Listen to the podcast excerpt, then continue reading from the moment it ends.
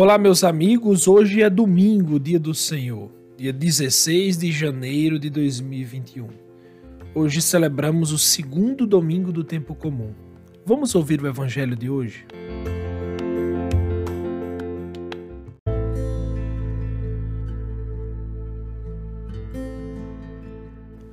Evangelho de Jesus Cristo, segundo João, capítulo 2, versículos de 1 a 11. Naquele tempo, houve um casamento em Caná da Galileia. A mãe de Jesus estava presente. Também Jesus e seus discípulos tinham sido convidados para o casamento. Como o vinho veio a faltar, a mãe de Jesus lhe disse: Eles não têm mais vinho. Jesus respondeu-lhe: Mulher, por que dizes isto a mim? Minha hora ainda não chegou. Sua mãe disse aos que estavam servindo: Fazei tudo o que ele vos disser. Estavam seis talhas de pedras colocadas aí para a purificação que os judeus costumavam fazer. Em cada uma delas cabiam mais ou menos cem litros.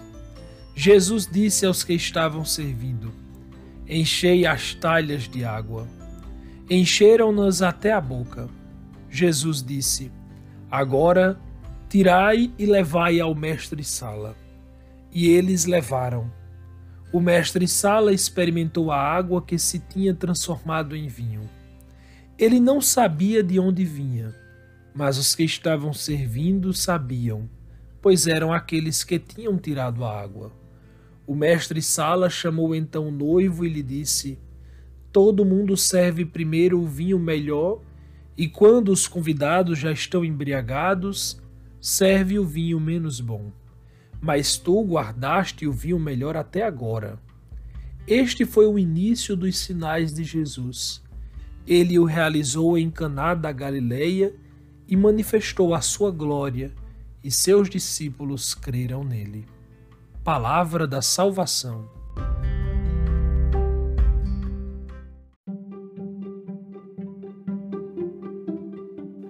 Meus queridos irmãos, a partir de segunda-feira iniciou-se o tempo comum. Hoje celebramos o segundo domingo do tempo comum.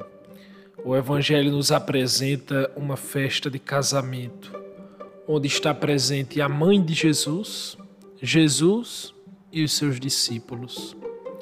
Observe, meus irmãos, como é bonita a liturgia da igreja nós acabamos de celebrar o nascimento de Jesus.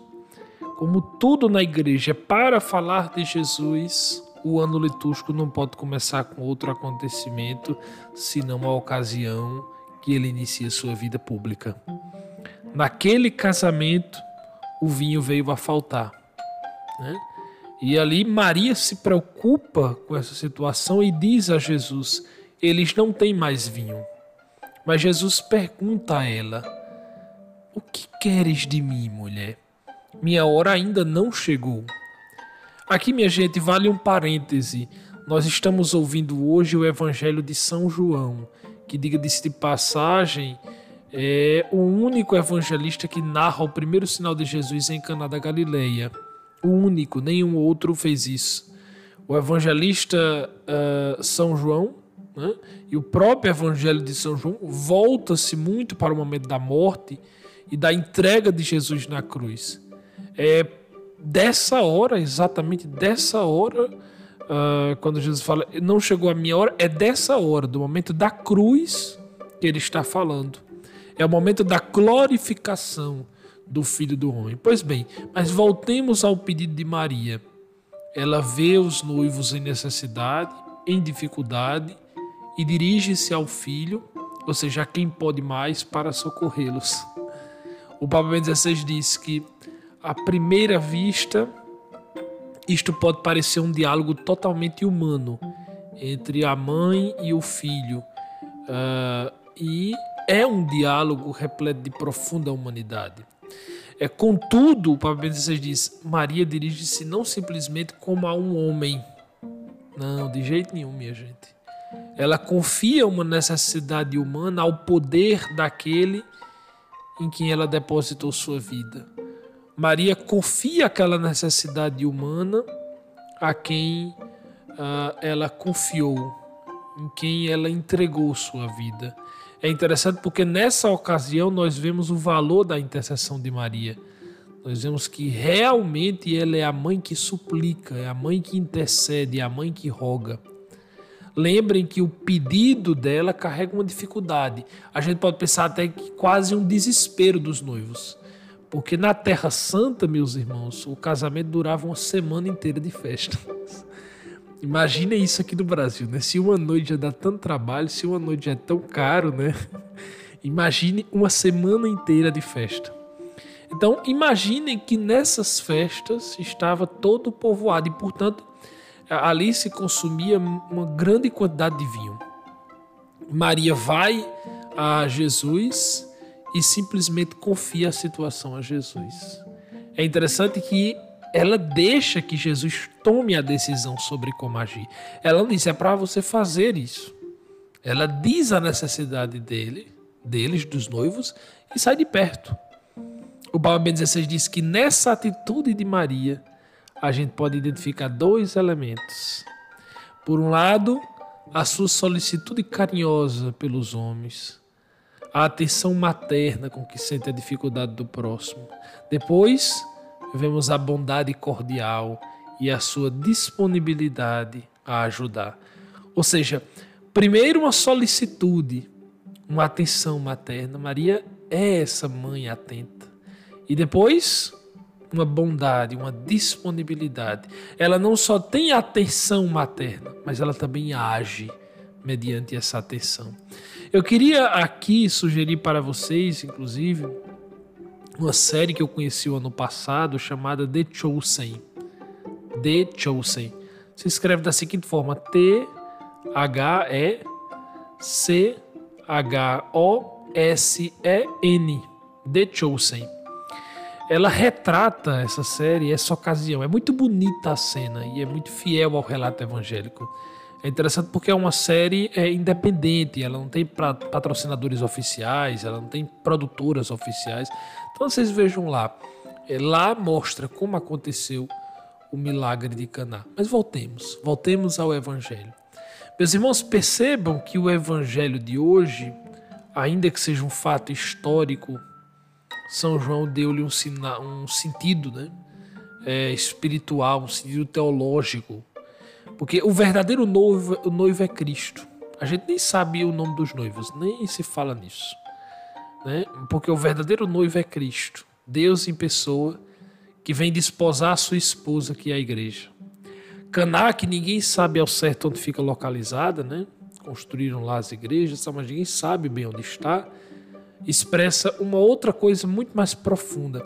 O Papa Ben 16 pergunta o seguinte: que sentido pode ter que Jesus arranje uma tão grande fartura de vinho? Aí se, se, eh, se pensa em cerca de 520 litros de vinho numa festa privada, né? É um sinal da magnitude do amor de Deus que encontramos no centro da história da salvação. Deus. Deus que se entrega a si próprio pela pobre criatura que é o homem ele diz: A fartura de Caná é, pois, um sinal de que começou a festa de Deus com a humanidade, a sua autooblação pelos homens. Vejam que coisa linda. A fartura de Caná é um sinal de que começou a festa de Deus com a humanidade. Meus irmãos, depois de Jesus, depois de ele ter nos salvado, só há espaço para festa, só há espaço para alegria, só há espaço para um homem, para uma criatura que tem acesso ao seu Criador diretamente, que pode conversar com seu Criador, que pode gritar por ele. Portanto, Caná é um prenúncio. Caná é uma antecipação da nossa salvação. Caná já é a festa de quem sabe que será salvo. Por isso que Ratzinger disse que o cristianismo é a religião da festa. Não qualquer festa, mas a festa em que Deus mesmo é a nossa alegria. A festa em que Deus mesmo está presente. A festa em que a presença de Deus é o nosso motivo de festa. Nesse sentido, meus irmãos, nas palavras de Bento XVI, Jesus não realiza um prodígio. Ele não brinca com o seu poder numa situação que, em última análise, é totalmente particular. Não. Ele realiza um sinal mediante o qual anuncia a sua hora, a hora das bodas, a hora da união entre Deus e o homem. Naquela festa, portanto, meus irmãos, as bodas humanas foram sinais das núpcias divinas. O banquete das bodas humanas era sinal de um outro banquete, o das núpcias do Cordeiro que dá seu corpo e sangue a pedido da igreja, sua esposa. Mas tudo isso aconteceu por causa do sim de Maria, por causa de Maria. Tem uma música que eu acho tão bonita, que eu canto com. Né, acho linda, e a gente canta tanto nas nossas paróquias, se chama A Festa da Vida. Aí tem um momento, acho lindo, que a gente canta, é o trecho mais bonito que eu acho da música. É, é diz assim: O vinho já está bem no fim Preste atenção. Sem ele, alegria não há. Não pode ficar triste assim a festa do amor em Caná. E manso Maria correu e diz a Jesus o que quer. E o vinho sobrou, a festa cresceu. Deus fez só por ti, mulher. Eita, eita, que coisa linda. Só por ti, Maria. Deus fez só por ti, que coisa linda. Maria que passa despercebida entre as mulheres do povo. Maria que passa despercebida na história. Né? São José Maria Escrivá diz: Maria, mestra do sacrifício escondido e silencioso. Vede-a quase sempre oculta, colaborando com o filho. Sabe e cala. Essa é Maria, é a mestra do silêncio. Né? Ele diz também: Que humildade há de minha mãe, Santa Maria. Não havereis entre as palmas de Jerusalém, nem, com exceção das primícias de Caná, a hora dos grandes milagres. Não, vocês não vão vê-la lá. Mas não foge ao desprezo do Gólgota. Ali está, junto à cruz de Jesus, sua mãe. Meus irmãos, Maria não quer glória, não quer aparecer. Quão silenciosa é a nossa mãe, quão fiel é a nossa mãe, quão generoso é o seu sim quanta beleza lhe foi reservada. Se a gente parar, quanta beleza foi reservada a Maria. Meus queridos irmãos, nas, nas nossas dificuldades, nas nossas penúrias, nas nossas pobrezas, nos nossos sofrimentos, nas nossas tristezas, nas nossas solidões, Maria continua intercedendo por nós diante de Cristo. Ela continua dizendo: eles não têm mais vinho.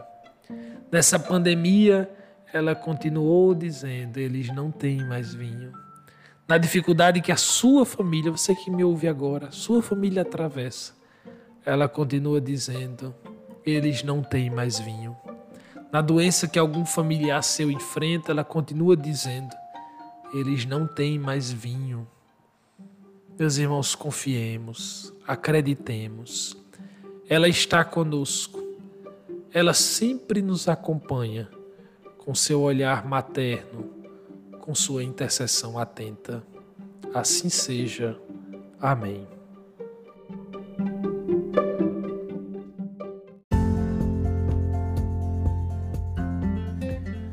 Bem, na próxima semana estaremos juntos mais uma vez, se Deus quiser.